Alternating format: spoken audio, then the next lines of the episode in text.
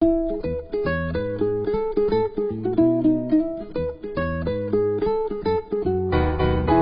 迎光临 CEO 研究生商谈室，我是 CEO，也是研究生，我是商谈室的主持人周尔斯。我主张用 CEO 的模式经营人生，我选择用研究生的态度探索生活。让我们一起来聊聊生命中的大小事。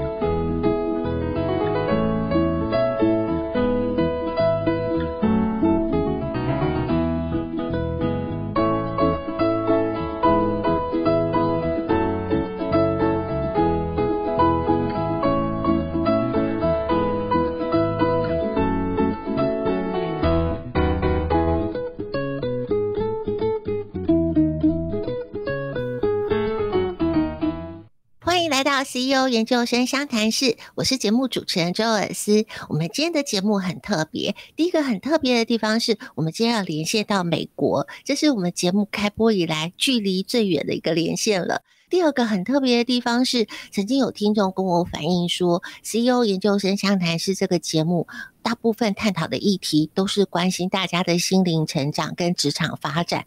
今天呢，我们就要来关心大家的外在形象喽。我们今天大来宾呢，他是流行预测分析师。这么远的连线，一定要先请来宾跟大家打一声招呼。我们欢迎今天的大来宾，全球流行预测分析师 Emily 在线上跟大家打一声招呼。Hello，主持人，大家好，我是流行预测试 Emily，很高兴跟台湾的听众空中相见。哇，真的，这是我们节目最远的一个连线了。在疫情的期间，大家不容易出国，跟一位远在美国的来宾来连线的时候，就已经觉得很开心。我觉得这个疫情的期间，当然我们身体有很多的限制，但是我们也看到很多其实没有距离的一些，就是像我这么远，但是却可以出了一本书在台湾，然后大家可以在疫情期间，然后连上各种各个国家的网络的节目啊，或是一些 Zoom meeting，所以其实呃。很多时候，我们的思想跟我们的一些，这是没有没有距离限制的，所以很高兴今天可以跟大家讲话。节目一开始呢，我想请艾米先跟大家说一下，因为我听到你的职称，我就会觉得实在是太好奇，而且超酷的。什么是流行预测分析师呢？我们先讲什么叫流行预测 （Fashion Trend Forecasting） 这个工作呢？其实你不是唯一一个好奇的人，很多。嗯大部分的人，呃，在听到我的工作的时候，其实都会开始后面就会有一卡车。等到理解了以后，就开始有一卡车的问题。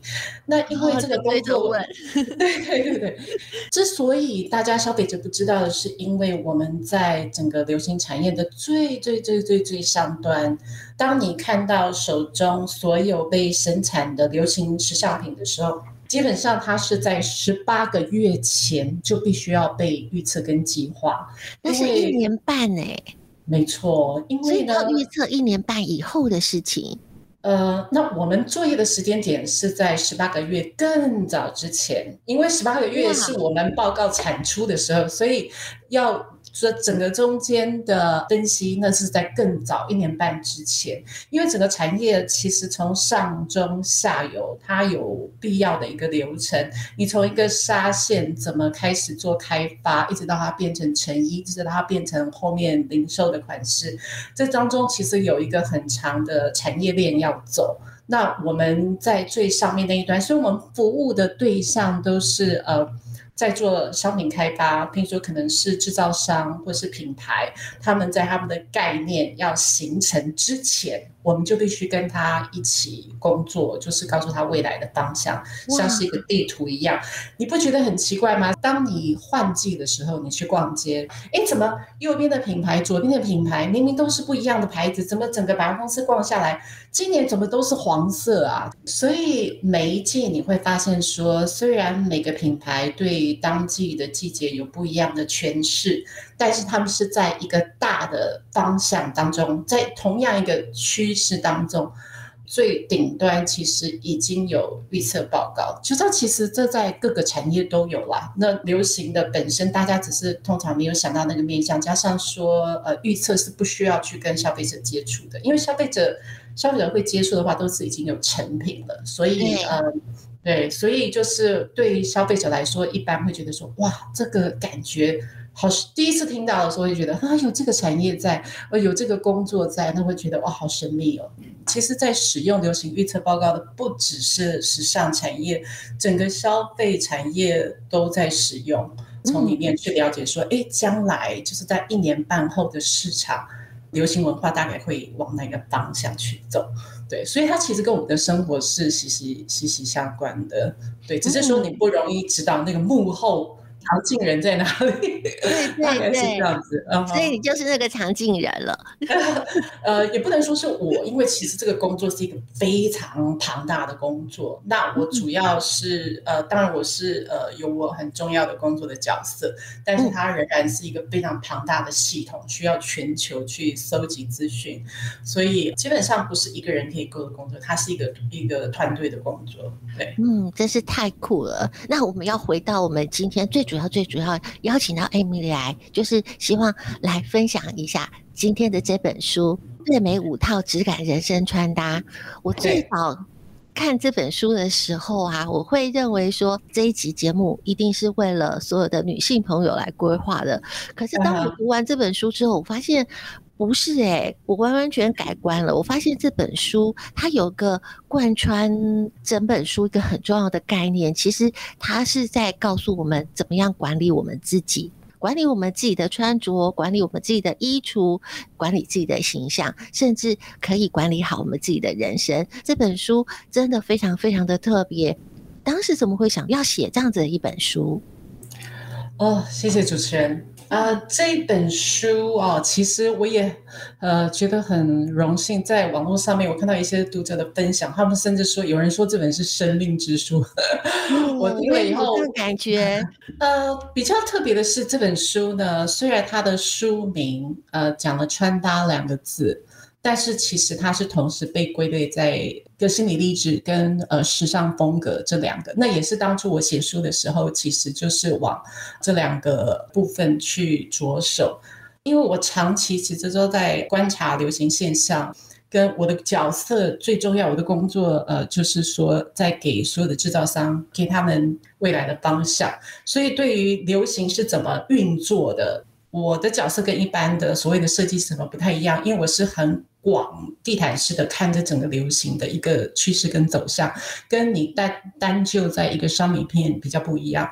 那长久以来，我看这个时尚的走向跟整个产品的流行趋势的变化的时候，当这两年就是我们的疫情发生的时候，其实又更印证了我心中有一些觉得一直长期以来觉得需要被解决的一个问题。那个问题就是说，呃，我们到底有没有可能，当我们在呃疫情的时候，我相信现在已经很多人，包括台湾，因为台湾是比较晚一波才进入疫情的，那大家一定有那个经验，就是说，终于我们想要去外面寻找自然跟户外，然后我们开始想到我们跟这个地球共生的一些关系，但是长久以来，时尚。好像跟这个是互相为敌的。如果你喜爱时尚，好像你就是呃必须大量的消耗一些资源。我在这边讲的倒不是一定针对环保的这个部分，但是就是说，如果我们真的去理解我们为什么而买，而买什么对我们真的比较好。或是很好，或是最好。其实我们自然而然，我们就不需要这么多。多不是一个，不是一个罪恶，但是就是说，有的时候你的目的性不清楚，所以你的数量变得很多。那我觉得就是说，找到你需要跟让你能最美的衣服，其实它是有技巧的。我如果可以找出一个方法，让你能够享受时尚。但是同时找到你真的的需要，其实真的很自然的，你的数量就会下降。没有一个人没有很多衣服，但是我永远都只穿那几件，这就是一个问题。那这当中的落差到底在哪里？我也看一般好像就是这个问题，很每个人都有，但是好像也没有人讲得清楚。那我觉得说这样子，对对对对。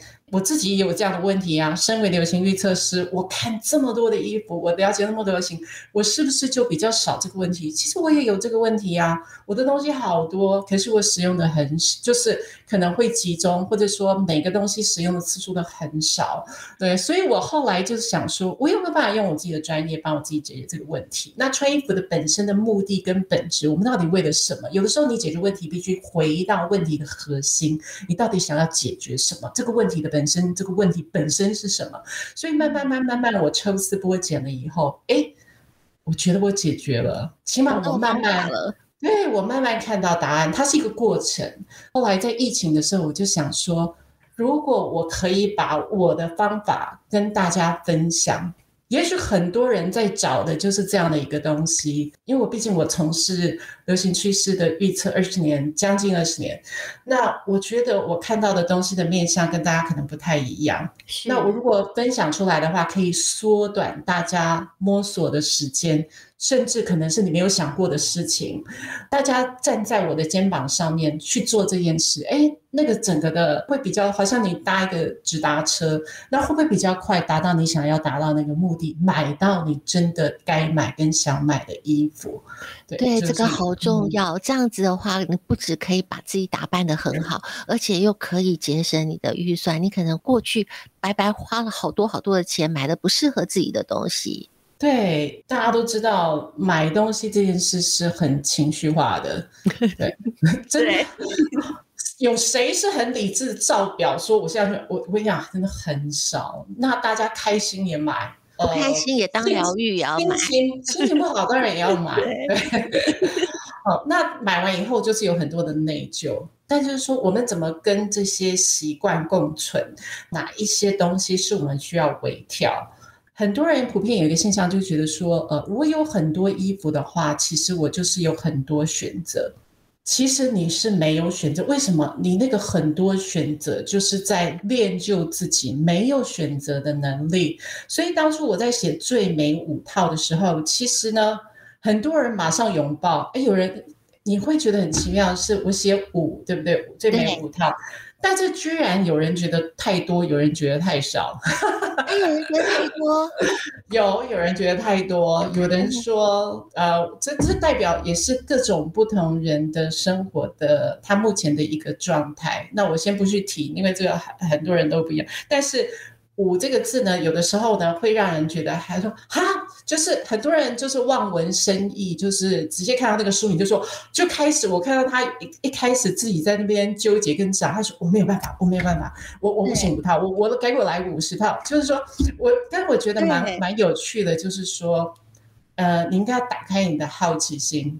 就是去了解说，那为什么五套会够呢？这应该是你最直觉的问题，而不是开始说哦，我不行，我不行，我没有办法，没有办法，真的 就，所以我为什么五套会够？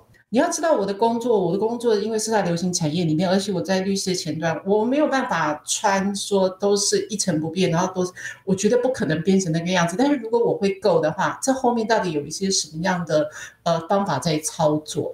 当你如果我们先讲一个最基本的观念，就是说有一个数量的限制是好的。为什么？因为有一个数量的限制的时候呢，你就你的脑筋开始动，你就会开始思考。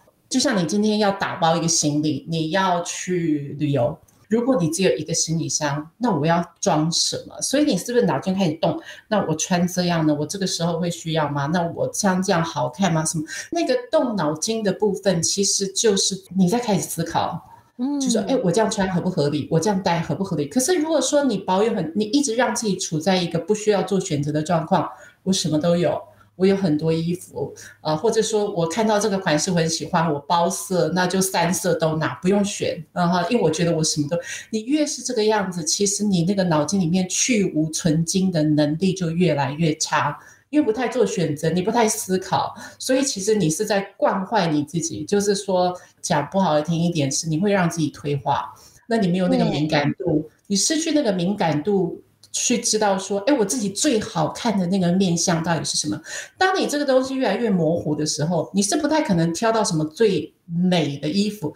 你你听到这边可能觉得生气，没有啊，我很多衣服都很漂亮啊。对，衣服很漂亮，不代表你很漂亮，因为我在书里面，对，对我在书里面有讲。这本书呢，呃，因为大家看到“穿搭”两个字，有的人会觉得说，哇，我就是要看到很多的图片。那我告诉你，有图片，但不是你以为的那种穿搭图片。因为这本书其实有一点像是在帮你盖一个房子的地基。嗯，你的地基如果没有打稳的话，你上面穿搭什么其实真的都是白搭。也就是说，今天穿衣服这件事情，它基本上的目的性是什么？那要满足什么？这些事情的意义跟结构跟条件，如果你没有先有一个很好的地基的话，它没有办法支持你后面要去选择的东西，因为你的之后的选择可能都是偏的。所以我希望把你很多的心态、还有想法、还有观念，还有包括整理自己的这部分。在我操作这么多年的时尚品的一个经验跟原则，跟我自己的，我把它变成一个很简单的方法，对你而言执行很简单的方法，然后让你可以从那个中间去调整自己的地基，然后你有了这样子的一个地基以后。每个人都会盖不一样的房子嘛，对不对？就像你是不，每个人的型都是不一样的啊，但是地基一定都是要稳固的。所以有一些穿搭书可能说啊，你就是照这样穿搭，这有三百种造型，但不是每个人都是同样的 style。所以这个地基是不分你是什么 style，什么样的年纪，你应该要先帮自己在这个观念上打好这样的一个地基，然后之后。根据你是什么样的型 style，你再怎么样去长，去盖出你的房子，这都是比较你想要的那个样子。就是说，你这个地基打好了，它在调整你的想法跟你的眼光。那你有了这样新的一个想法跟眼光，你才有可能去挑到看到真的你需要的衣服。哦，所以如果说你只是一直在外面追逐，就是说，呃，你在方法上觉得啊，我我要这样搭，我要这样搭，但是你没有回过来看看你的地基，你的整个的目的性到底是什么？你要达成什么样的目的？跟时尚应该怎么样去购买跟操作，其实是比较有效率。这个部分其实是你需要知识的，那个就好像你在你在买股票，然后或者你在投资。你也需要去学习，不是每个人生来就会，所以很多人买衣服是靠直觉，哎，我喜欢啊，所以我买啊，啊，那这样就会造成就是你现在的状况，你有很多，但是可能没有办法到你到更好的地方。所以如果说有一个数量的限制，譬如说我说五套，因为我对五套我有很清楚的一些操作的方法，怎么使用，然后有它的 know how，这有什么好处呢？就是一旦你开始做。你第一天开始就是最漂亮的，再过来你慢慢慢慢这样执行下去，你会发现六个月或是一年以后，你再回头看，你买东西跟穿衣服的比较，你会觉得你已经不是原来的那个你，你在进步当中，然后你自己越来越喜欢自己的样子，就是一个。好的循环，跟你平常凭情绪性的买是不太一样的，因为情绪买买很多，可能就是你会发现你常买的就那一些，其实也差不多。嗯、但是如果你是透过五套正面五套的这个法则这样去训练，其实它有一点点像是在训练你自己。嗯，你会发现说，天哪，我从来没有看我自己这个面相，我从来没有想过。哎，其实买衣服是可以一直进步的。那个进步不是不只是是外表的进步，我可以感觉到整个人都在更新。而他要的其实是更少的件数，所以不是不买，是要买对。但是这个买对，你需要有方法，需要学习，嗯、对，嗯、所以就是借由这个最猛五套的原则，书里面的原则，然后你可以这样子去更新你自己。我真的觉得服装跟外表其实它就是一个语言。对，那呃，很多人觉得说，我没我不我不太在意了，我真的不太在意我穿什么，你不在意就好像。没有关系，我都随便说。那你随便说，别人就随便听啊，随便看。但是事实上，我们其实每天都在跟外界的世界接触。那我想，没有一个人不希望我们跟外界是一个好的连接。对，只是说不希望这个事情是肤浅的。如果不是肤浅的，那什么样的事情是比较有深度的？什么样的事情是跟你的内心连接的？那样的穿衣的方式是什么？我希望把它有一个方法可循，而不是这么的虚无缥缈。其实这个部分蛮重要的。虽然我们被教导说我们不要以貌取人，但是当我们不认识对方，别人不认识我的时候，其实通常他就是从第一眼看到我的样子，就会先有对我的一些印象产生。对于我们现在很多的听众朋友，可能还是在学的同学，或者是刚跨入社会的新鲜人，如果说在一个预算有限的状况之下，怎么样能够做好他自己的形象管理？从这本书里面有很多很多地方可以让我们来学习。在下个段落呢我们邀请艾米丽来跟我们分享。我们休息一下马上回来哦。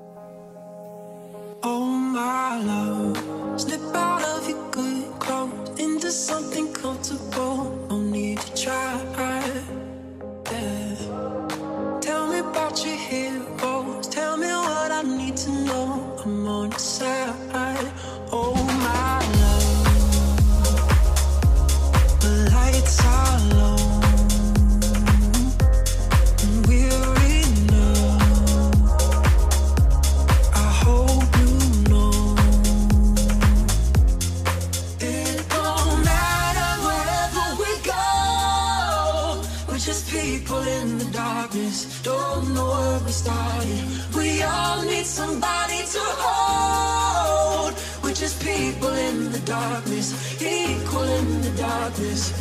stories, stories.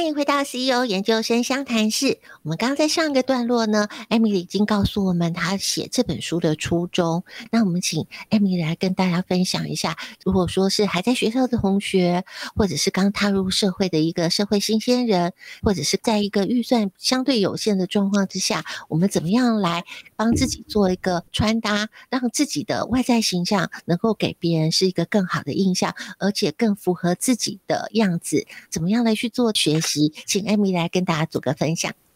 好，那我写的这本书《最美五套质感人生穿搭》当中呢，对年轻的一些目前快要踏入职场的一些新鲜人，对他们特别特别重要的是，我要提醒的是，年轻真的很有犯错的本钱，但是呢，你的错要有意义，有一些错。是没有意义的，有一些错误是有意义的。为什么我这样讲呢？年轻的时候，其实你有比较多的一些条件，跟有一些本钱。为什么？你的胶原蛋白比较多啊，哈。然后呢，我们对年轻人，因为你本身年轻本来就是一件很青春、很美好的事情，所以呢，在衣服的要求上，我会觉得他比年纪大的人啊，呃，他有比较大的一个空间啊，呃，因为青春本身就很美好哦，所以。你要把握这个黄金时段，因为呢，在你年轻的时候，你因为包括你的人生，其实你也都在尝试寻找自己，定位自己。哎，我到底是谁？我适合去哪里？我适合找什么工作？所以你其实整个人生的状态就是在探寻跟探索的一个状态。所以你要有意义的去探索，而不是乱买啊。嗯，对。那我觉得年轻有的时候会觉得，因为年轻跟时尚跟流行是比较容易结合的啊，因为他们有的时候就身处在这个流行当中。那呃，所以很容易就是会呃风吹草动，他就觉得我一定要拥有。越是这个样子，件数的限制就更重要。你如果用最美五套去操练的话，你有一个目的性的去探索，探索，诶。我到底适合什么，而不是乱买。那那样子，即使你犯错，就是说，哎，我觉得这个不太适合我，那你会更快一直微调、微调，调到一个你适合的位置。那因为如果你没有这样子的去呃选择训练你的选择能力的话，你就会乱买。那乱买当中呢，你又一直急于知道自己的定位到底在哪里，所以就会出现那种穿的很奇怪的状况，尤其在职场里面。对，尤其是同学，一般平常过去还在学校上课的时候，可能不会有人会很在意你的穿搭。可是当他面对了职场，跨出了校园了之后，他面对的环境是不一样的。他怎么样去重塑他自己，了解他自己的定位已经改变了，这个部分就蛮重要的。所以你去职场的时候，因为工作的本身，根据你的场域的不同，其实对服装的要求也不同。我在书里面是也有举例，就是说，呃，有一些工作的正式跟另外一个工作的休闲，可能是另外一个工作的正式，哈，就是每个场域里面的他的衣服的那个要求跟 dress code，其实会有一个不同的文化。那所以根据你要去的那个场域，假如说你今天是要去应征。那你应该会知道你要去哪里应征嘛，对不对？对，你应该知道你要去那个工作的场所。其实你就应该先去了解，那那个场域是什么样子的，大概大家都是什么样的文化，他们都穿什么样，就是起码你在你的外表上，如如果我们讲说我们外我们穿着是一个语言的话，你起码跟他讲同一个语言吧。你不能他讲中文，你讲英文，你讲英文，他讲西班牙文，就是你在一个完全不对的跟他不同频道。的穿着，那当然，后来你在说什么话，让人家感觉就是格格不入。所以你要去应征之前，你应征的那个单位，你应征的公司，大概是什么样的一个文化，这是你可以先去做功课的地方。对，然后就是试着让自己的穿着跟对方的场域是相呼应的。那这是一个最简单的频道上的调整。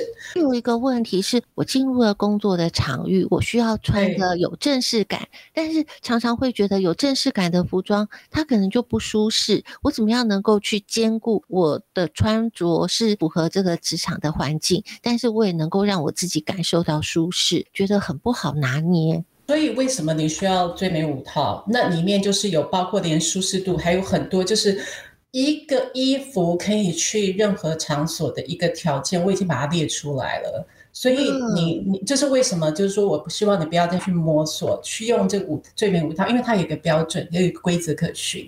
那是我的经验法则，把它归纳出来。所以像我现在就是说，我的我也我也需要演讲，也需要 seminar，也需要呃，可能有的时候还需要一些活动。那当你件数变少的时候，你的衣服的要求它可以符合性就变多。所以为什么我写了？最美五套这本书，就是说，你进由那个操练，因为当你没有操练，就是发生就是像你刚刚说的那个状况，我突然被要求要去一个场合，嗯，但我不知道我要怎么办，或者我没有办法符合那。但是当如果你是用最美五套来操练，最美五套它就是应该是可以符合任何的场域，你平常。任何的场域，所以最美五套就是在应用这样的一个状况。因为你一直操练以后，其实你慢慢挑选，就是都在解决这些问题的衣服，所以你不会有没有衣服穿，你不会有现在不知道该穿什么的这个状况。那但是没有操练的时候，就像你这样子，就是说你刚刚说的那个状况，就是最典型的。一般人我没有在训练我挑选衣服的能力的时候，我就是会碰到说，哇，我现在要穿什么？譬如说，嗯。最最普遍的一个，你要上台，哦，对，你，你会发现，结果你在人生重要的时候都不像你自己。这就是最悲哀的事情，就是因为你的那个你自己最我我刚刚讲的那个保有很多选择，但其实对自己最好看的那个面相你是很模糊的，平常没有在磨敏感度，把它就是变得敏锐。那最美五套就是在训练你这个日常生活中，你就保有这样的一个敏感度，所以你不会说变成我有需要去面试的时候完蛋了，我不知道怎么办。你平常就保持在这个水平的时候，其实你很清楚。从内在到外在的清楚，因为其实我觉得说，呃，市面上有很多的一些穿搭，那我觉得它也是很好，只是说你要先整理整理自己的这个部分，就是说你最美五套的这个原则，你是打好了一个地基，然后你理解我适合什么样的被对待，适合穿什么样的衣服，彰显我自己很独特的一个部分，然后你才去找方法。那顺序上应该是这样，把原则定出来。对对对，你先看清楚，你的地基打好了，然后你才去找方法，而不是从方法去找自己，因为你根本还不知道自己的形状，所以呢，就比较不会发生这种。我临时要去面试，我的，但是我不知道我该怎么办，因为就是对自己不太熟。对，我们常常会对自己也不太熟，对自己的衣橱也不太熟，所以一打开的时候都不知道该怎么做挑选，怎么样做配搭。所以我觉得在呃新鲜人的阶段呢，其实是探索自己很好的时候，因为这段时间你尽量的探索自己，然后。犯有意义的错，那个有意义的错就是说啊，我知道我不能这样，因为这样不适合我，那就是一个有意义的错哦，因为它让你知道说，哎，不要再往这个方向发展了。但是那必须是你用最美五套的方法去操练。如果你平常买衣服，你疯狂的买，或是你很久才买一次，其实你是没有那个敏感度的。然后，因为你在挑的时候是凭你的直觉，你不是照方法去挑的，所以他就没有办法磨出你那个部分的敏感度，而且很有可能就会重复犯一样的错。但是你可能也不知道哦，你重复犯一样的错，你是感觉不出来的。嗯。还有你重复买同类型的衣服，你也感觉不出来。如果你没有用一个方法在检验，其实你也感觉不出来。我们其实没有办法让我们自己看到我们没有看到的东西。嗯，这是为什么说你需要借有一些方法啊，最主要一些方法，然后很尽量让自己从一个客观的角度去回观自己，说，哎，我这个地方其实，哦，原来我不可以再做这件事。然后先把一些原则帮你列出来，哎，我不要再做这件事，然后不要做这件事以后，我就开始可以往一个比较好的方向走。我买衣服的时候，我即使买错了，我也知道说，哦，这个错是指了我一条路，说不要往这边，那你就会越来越对啊。那等到你稍微在工作上面小有有有一点点资历的时候，那个时候你自己的除了你的工作资历，你自己也把你的人里面跟外面也都整理得很好。那有的时候是一个相辅相成的结果，因为你把自己整理得很好，你其实在面对人群的时候，你就很有自信吧。你在工作的时候，你就容易讲话嘛，你就容易说，哎，这件事情我可以来做啊。因为你在人群中，你如果自己已经开始，你知道，当你穿着不那么 OK 的时候，或是你对自己有很多的呃问号的时候，你觉得别人看不到，其实是看得到的。对，因为因为 绝对绝对闻都闻得出来，所以你在职场上可能就会比较难被注意到。嗯，嗯，你会发现怎么没有人愿意听我说话？对，你有没有觉得说，嗯、虽然你没有使用最美五套，但是你过去人生中一定有一些经验，有一些 moment，就是譬如说你你从美容院弄完头发，今天换一个新发走出来的那种好的感觉，你一定不会想剪完头弄完头发以后，然后就想说我现在赶快回家，你想去哪里逛逛，对不对？哎，嗯，我就这边，因为因为我今天还蛮漂亮的啊，所以想要看看别人看自己的眼光。对，那就是那种心情，只是说你没有办法持续，但你不知道为什么，因为明天回去以后啊，对对，又回去，可能，但是最美五套就是说，希望你可以保持保持在那样的一个高点跟心情，那你就慢慢你很有那个动力，想要自己变得更好，就就是自然而然的。那我就是想变得好，所以你在做事情的时候，你会希望人家可以看到我，我我我可以做什么？所以那个有的时候，我觉得外在是给你内在的一个动力。然后你的动力又回馈了你的外在，它就是一个循环，所以我不太觉得说我可以不要管我的外在，然后我就是里面也可以想办法激励自己变得很好。我觉得你可以，但是齿这个齿轮就很卡啊，你你其实只要微调一下就好，那有方法，你就是微调一下，然后让你整个齿轮像上游一样，你就是整个可以更有动力，把你自己想要做的事情跟表现的自己，就是让自己加分啊！你横竖都要穿衣服吧，对不对？你又不能光身子出去，所以你外在就显示出来你内心的一个想法，内心的一个状态。内在也透过了外在在帮你说话，很多人会因为一些，例如说啊，大家不要以貌取人啊，这些我觉得是在告诉我们不要只看外表，但是我们也不能否认，其实外表就是一个内心的反射。嗯，只是说我们怎么拿捏那个界限，我们不要盲目的追逐，嗯、但是我们要适当的管理，跟我们要呈现最好的样子，这中间的那个的恰当的那个点到底在哪里？所以我就是想要用一本书来把这个恰当的点跟原则把它讲清楚，而且操作变得，因为太复杂的操作，我觉得一般人可能哦马上也是没有办法。所以我希望它那个点是容易操作，但是你很快可以看到效果，那我觉得它就会是一个很好的起点，让你去探索你自己。去探索自己是谁，在年轻的时候是非常非常重要的。我们你在年纪大的时候，你有时候比较没有这样的一个我们说 luxury，因为年纪越大，你的很多的责任啊什么就会越来越多。那在年轻的时候呢，从里到外好好的探索自己到底有什么样的可能性，我觉得那个是一个很可贵的一个时期。嗯，对啊，而且在这个阶段多花一点时间探索自己之后，当这个原则跟习惯你已经定位好了，很自然你就会发现，你每天穿衣服的时间、选择衣服的时间变少了，所以你会有更多的时间。我觉得光是这一点就非常的值得了。老实说，社会新鲜人，你觉得大家看到你看到什么？可能真的真的只能从我。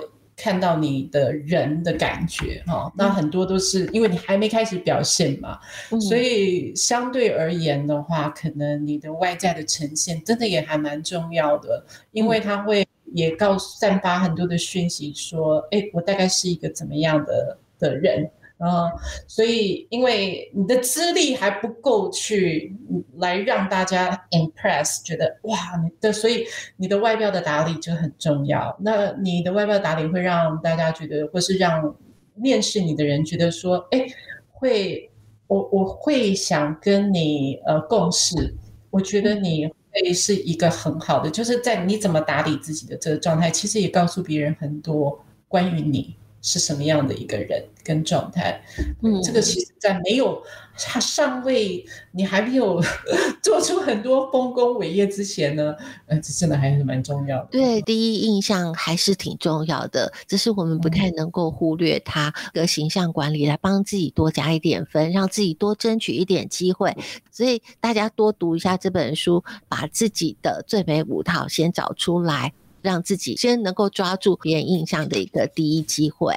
这个段落呢，我们在节目当中跟大家说的是一些原则的问题，但是呢，书里面有很详细的一些做法，都是可以让大家去操作，而且就像艾米丽讲的，你要不断的去练习，一直重复的去练习，然后你就会发现说，你开始有心得了，然后能够帮自己找到最美的那五套。这个段落我们先休息一下，我们在下个段落呢，我们还要来谈一谈大家听到的最美五套。可能有人会觉得说，真的五套够吗？我是在走极简生活吗？我不是这样子的人啊。那这个跟我们现在常常听到的断舍离又有什么样的差别？我们在下个段落，请艾米丽来跟大家做个分享。我们休息一下，马上回来。You've known me on the lowest stage. You knew you were navigating. I feel love, even in my darkest place. I feel a lot I can't explain, and it's something that is ever changing. You've seen the long nights, I'm not alright. The ebb and the tide, the salt and the red eyes. You don't know how you're saving my life tonight. Cause I feel like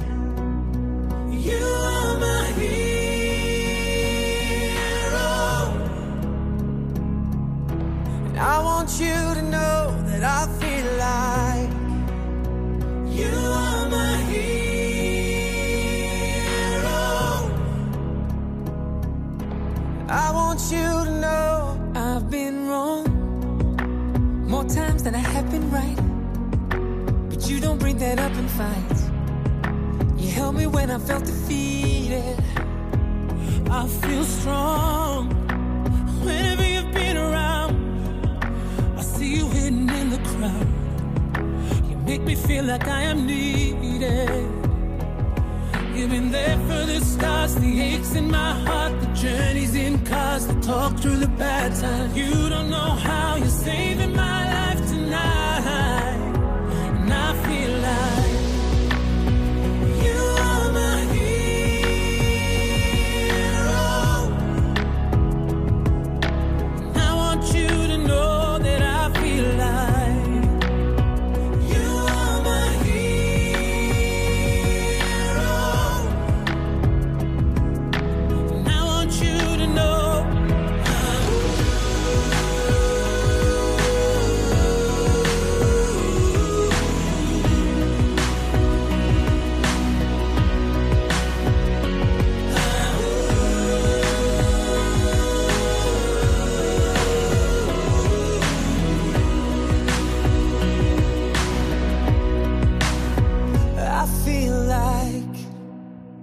You are my hero.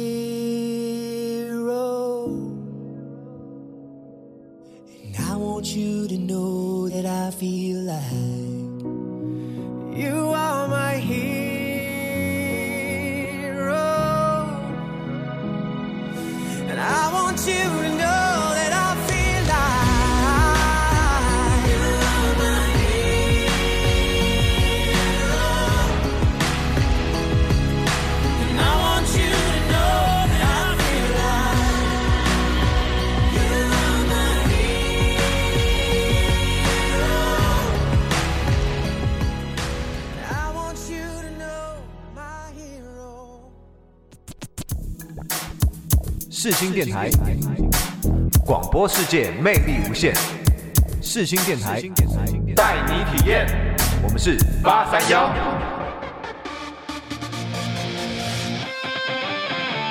你现在收听的是世新广播电台，AM 七二九，FM 八八点一。广播世界魅力无限，世新电台，带你体验。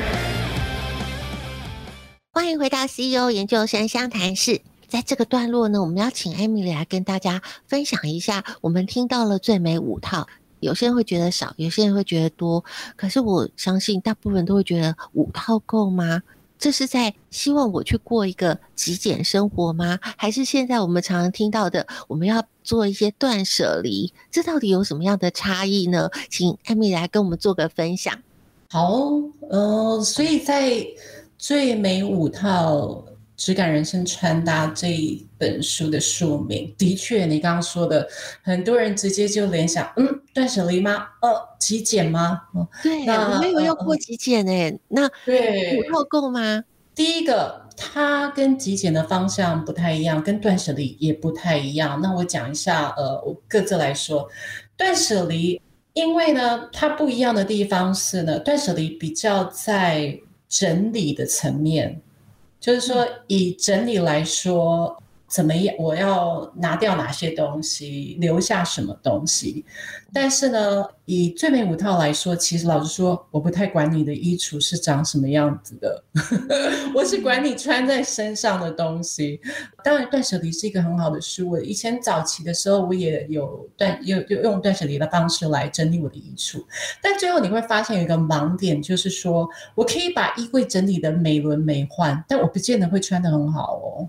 哦，这是有差别的呢。对，就是说，但是因为人想要做一些自己可以控制的事情，因为在穿衣服这件事，你抓不到一个原则的时候，那时候很多衣服就好多，然后老是穿那几件，然后永远少一件，你就会想要做一些你自己可以控制的事。那个事其中一个就是包括整理。那我不是说整理不好，整理很好，只是说。这是不一样的事情，很会整理跟很会穿衣服，它本来就是两件事啊。但是有的时候我们会借由我们整理的很棒，然后有一个假想，觉得说我已经把穿衣服这件事都做好了。可是后来你可能会很 frustrated，因为好像。不会啊，你每天早上还是要花花很多时间去想啊，你还是要想上衣到底要配什么裙子啊，因为它就是两件事情嘛。一开始大家想要好好的把衣服整顿，所谓衣服整顿，当然我相信每个人目的都是要穿得更好，但是第一件事可能就会觉得说我怎样把我的衣柜整理好，它没有错，但是顺序我觉得呃顺序应该要调过来，就是说。嗯我其实应该先把我我到底要穿什么才好这件事解决了，然后我再去整理衣橱。好，因为最终，老实说，你走在路上，或是你刚刚说你要去面试的时候，我想没有一个人会看得到你家衣橱长什么样子，但是大家看得见你现在穿什么，对不对？是，没错。所以我一直去整理衣橱，那跟别人看到我其实两件事，不是吧？对。那所以我不是叫你不要整理衣橱，但是你先把。穿先穿好嘛，你先研究我到底可以怎样把衣服穿好。你先用最美五套把衣服穿好了以后，你再去整理衣橱。那你知道吗？因为顺序调过来了，还有一个好处，嗯，就是说，因为断舍离会发现一个状况，就是说。你不知道这件到底要不要丢，那你们都很挣扎。哎，这件好贵耶！哎，我那时候买的时候，我出国的时候，什么什么什么什么，开始一大堆。然后有的人整理到一半就说：“啊，我先放着好了，这个我下不了手。”最长的大概都是这这一些东西。那有一些你觉得眼睛可以丢了就丢了啊。那但是很多都是你下不了手的东西，所以要要断、要舍、要离。我觉得那个三个字都代表了一个很大的纠结。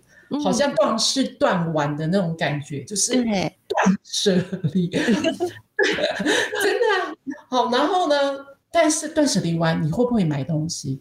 你还是得买呀、啊，这个时候买吗？可是问题就出在你买东西的问题。所以你就是断舍离完以后，然后又再去买，然后过一阵再断舍离，常常会发生这样的一个状态。我自己也曾经发生过，就是断舍离完以后，五年以后我又开始断舍离。那所以表示说这个问题并没有被解决。对，所以如果你先使用最美五套的原则开始穿衣服以后，它会有一个神奇的地方，就是说，因为你的。感觉变敏锐了，你挑衣服的方向开始不一样，你开始看到自己哦，原来我在什么状态下其实是最好看的。这样子，你操作了几个月、半年以后、一年，你再回头看你的衣橱的时候，你其实没有那种啊，我这要不要丢？你非常的清楚，你马上就会，你马上就知道这件我适合还是不适合。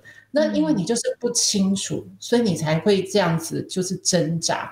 所以如果你清楚的话，其实你应该是没有挣扎的。所以后来像我自己在操作，还有包括很多的一些呃读者，他们在操作了以后，其实你在操作，因为我书中的话是建议每个月根据书中的原则挑选最美的五套，所以这当中的时候你就会检阅你的衣橱，在那个时候的你就会越来越清楚，好像你的眼镜镜片都擦干净了，然后你就觉得哦，我其实当初就不应该买这一类的，哦，我其实这个是不需要的，因为。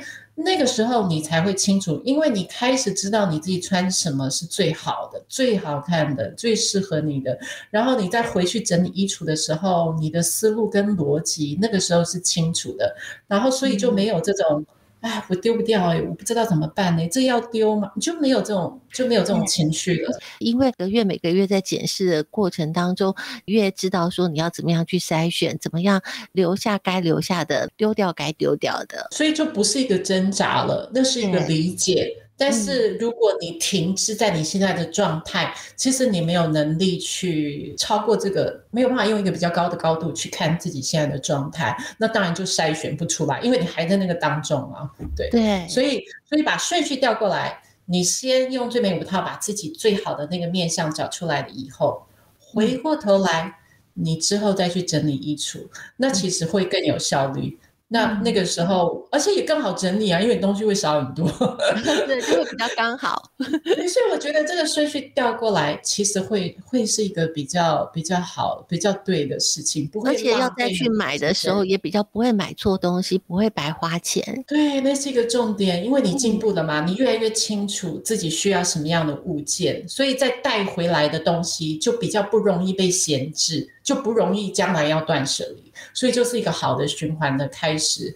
所以呃，我书里面有讲，我自己因为这样子，我大概前前后后慢慢，我的衣橱就瘦身了百分之七十以上，就就是直接是慢慢，不是一次，但是慢慢慢慢慢慢，就是我因为理解，我觉得哦，我我不会，其实我这个不适合我。对，虽然就像我身为流行病，就是我我我喜欢各种 我喜欢的兴趣，真是太广泛了，但是说。喜欢跟你适合什么，这中间其实是有一个 gap 哦。那当你不够清楚自己的，有时候像年轻人，因为很容易被流行的东西给吸引，好，但是吸引跟欣赏流行是一件事。我自己，因为每个人都是独特的，我自己到底适合什么，是需要摸索跟探索。哦，这个没有人可以给你答案。如果有人跟你讲说你就是这样，那我觉得你真的不要听。但是你需要知道原则是什么，原则很重要。所谓原则，就是说，当初每一个人不管他的风格是怎么样，这个原则都适用，这样就叫原则。但有的时候穿搭是方法，就是说 A 上衣加 B 上衣这样好看，哦，那是方法。那你先了解原则，原则知道了以后，你就可以去变化。就像你在第一段讲的打地基，对，所以跟断舍离不同的就是我刚刚说的，就是顺序上，照书里面讲的，每个月去执行一次的时候，就不会发现说，哎，怎么会有一件衣服？哎，这件是我买的吗？我有买过这件衣服吗？就就不会有这个感觉了，因为你就会跟你自己的衣橱很熟悉了。对，所以呃，另外我们在讲，你刚刚问到一个就是极简，哈啊，对。那我其实很意外的是说。极简的年龄层的分布其实是年轻人居多，这其实就是现在的趋势。因为现在的年轻人很多走极简风格，那跟那种老一辈他也要求数量很少的那种不太一样。因为老一辈大部分是以一种爱惜物资的一个观念，他希望不要淘汰东西，他希望一个东西可以用很久。但年轻人的极简是。他们在强调极简的同时，他希望要有生活的品质，嗯，他希望是好的、少的。我觉得这个概念是很好，但是呢，常常往往会忽略的一个重点，就是说，当你很年轻，你就决定很少的时候，那你会错过说去探索这个世界的一个面向，因为你还没有探索，你就固定下来了。那我是觉得这样会比较可惜，就是说我们希望数量少，但是先决条件是我们得先确定那对我们是最好的，我们再固定下来。那如果说你都还没有去探索那个部分，我就固定，我就是这样。那我觉得就是说，相对的，你的世界也感觉会比较局限。哦，譬如说就黑白灰啦，或者条纹啦，哦，当然我不是说这些东西本身不好，不是，只是说如果你是年轻的，其实呢，探索这个世界对你而言还是蛮重要的哦。你适合什么样？不会每个人都是适合一样的东西，除非你探索了一圈回来，你觉得说我这个人就是非常的适合，我觉得这样黑色、白色、灰色，那我觉得这样的人真的很少，真的很少。那但是大家有的时候要勇敢一点，就是跨出那个舒适圈，有意义的探索，有有数量限制的探索。就是说，虽然是极简，但是呢，你要确定那个，嗯，是不是留下精华的部分，而不是只是简陋。因为极简好像大家有一个错觉，就是说我的数量很少，所以它就是精华。诶，不一定哦，你数量很少。但它不一定是精华，因为精华是你有去探索的以后，你保留的那个最棒的部分，对你而言最棒的部分。可是如果你可以没有探索的过程，我只是直接锁死在这个件数上，我就只买这样的东西，这其实是有一点。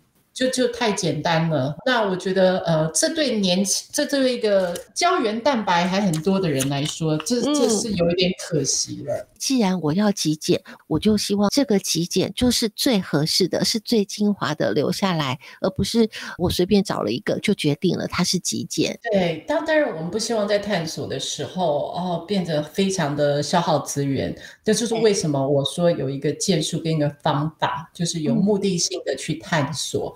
那我觉得一个年轻的成长，我觉得还是蛮蛮重要的，所以我会对极简，所以有些年轻人的极简，就会觉得说，呃。你要找到自己，对，找到最适合的东西，然后再慢慢固定下来，或者说我的极简当中，我我要保留。我像书里面也有说，因为我嗯虽然是五套，但是我是非常要求这个里面一定要有一些心意。那怎么样把这个心给做出来？那书里面有教导，就是说你你需要有一个心，像一个活水一样，在你你的穿搭里面，那也会反映你的内心的内在。所以呢。极简，这是极简，我觉得要注意的地方。嗯，因为我个人在读《最美五套》这本书，我会觉得它是比较符合我们所说的中庸之道，它是比较符合的。就是我们不是呃用很极端的方式去面对我们的生活，面对我们的外在。其实我们可以用相对比较中庸的方式，我们不要太浪费，但是我们也不是要求到什么东西都没有。那我们。在这样子的过程当中，慢慢去找到一个最适合自己的，又不浪费，不会乱花钱。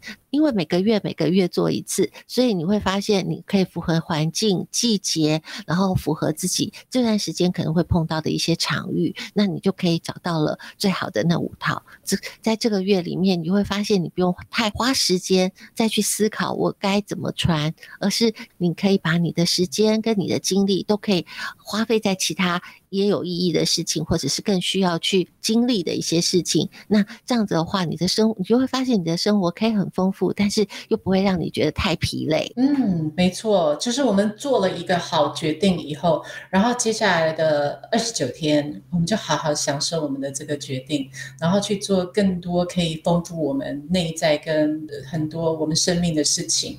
啊，我觉得应该是有一个规律的节奏，然后可以让自己越来越丰盛。嗯，真的，今天觉得收获很多。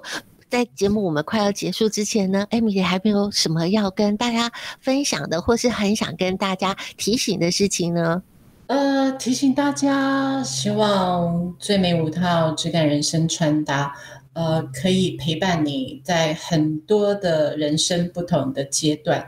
帮你做出最符合你的一些选择，不管是穿搭上面，或是你人生上面，对，希望大家是给大家是一个最好的陪伴，给大家的祝福。嗯很希望这个疫情赶快过，然后你可以从美国来到台湾，可以跟大家面对面，可以跟读者面对面来分享这本书。因为这本书里面，其实它不只是在外在的穿搭而已，我们都要穿衣服。那怎么样去打理好自己？其实这就是在打理好自己的人生。很希望能够疫情赶快过去，我们大家可以开始旅游啊，然后四处的去。恢复像过去一样，我们可以有机会有更多的人跟人之间的交流跟互动，也期待 Emily 回到台湾来，跟大家来分享你的书，面对面的方式来分享。我也非常非常的期待，我真的非常想念台湾，希望、嗯、对，希望呃明年的暑假有机会，我也在期待中。好，如果回到台湾来，然后有跟读者见面的机会的时候，一定要告诉大家哦。没问题。嗯，今天谢谢 Emily 过来节目当中来跟大家分享她的这本书。这本书很值得大家细细的去阅读，它很好阅读，但是你会发现读了一遍之后，当我真的很想来开始执行最美五套的这个原则的时候，我发现它是一本很好的参考书。希望大家赶快来去翻阅。今天的节目非常谢谢大家的收听，我们下一周见。